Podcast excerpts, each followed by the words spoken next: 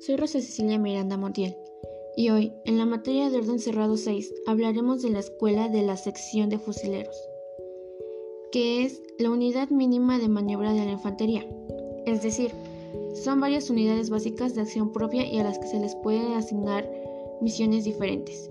Estas tienen como objetivo acostumbrar al conscripto a evolucionar y maniobrar bajo el mando directo de su comandante, así como darle la disciplina y orden necesarios. Esta se organiza por un mando, que es un teniente o un subteniente de infantería, así como un grupo de comando conformado por un soldado de infantería corneta y radiooperador y un soldado de infantería tambor y radiooperador, así como tres pelotones de fusileros quienes reciben un número ordinal. En esta sección podemos ver que hay cuatro formaciones básicas y que se pueden ir evolucionando. Estas formaciones son línea en dos filas.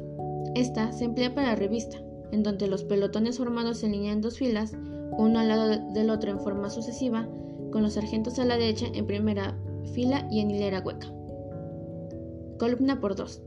Esta se emplea para marchas y es donde los pelotones en columna por dos, uno detrás del otro en orden sucesivo, los sargentos forman parte de la hilera de la izquierda y al frente de su pelotón. Línea en tres filas.